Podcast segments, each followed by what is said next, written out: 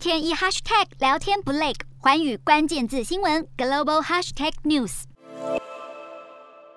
美国印第安纳州警方释出了一段警匪追逐影片，画面中可以清楚看见一大群持枪的警员冲向一辆翻进水沟里的车辆，他们先拉出一具尸体。再将车内的一名嫌犯压制在警车上，而画面中警方追捕的对象就是在上个月二十九号越狱的阿拉巴马州重刑囚犯凯塞，以及协助他成功越狱的前女狱警维基。他们终于在失踪十一天之后于印第安纳州落网。根据美国警方解释，凯塞因曾经犯下一级谋杀罪等多项罪名，被判处七十五年徒刑。他却在服刑期间跟狱中女警维基发展监狱恋情，让维基愿意着手为他安排此次的越狱行动。警方也表示，两人的越狱行动经过缜密的策划。维基犯案前才刚申请退休，并出售房屋，筹备九万多美元现金，还在逃脱过程中换过至少四部车，并犯下冒用身份、伪造文书等罪。但是两人最后还是被警方拦截，还一度发生短暂的飞车追逐。而在被捕的当下，维基直接举枪轻生，凯塞则向警方投降。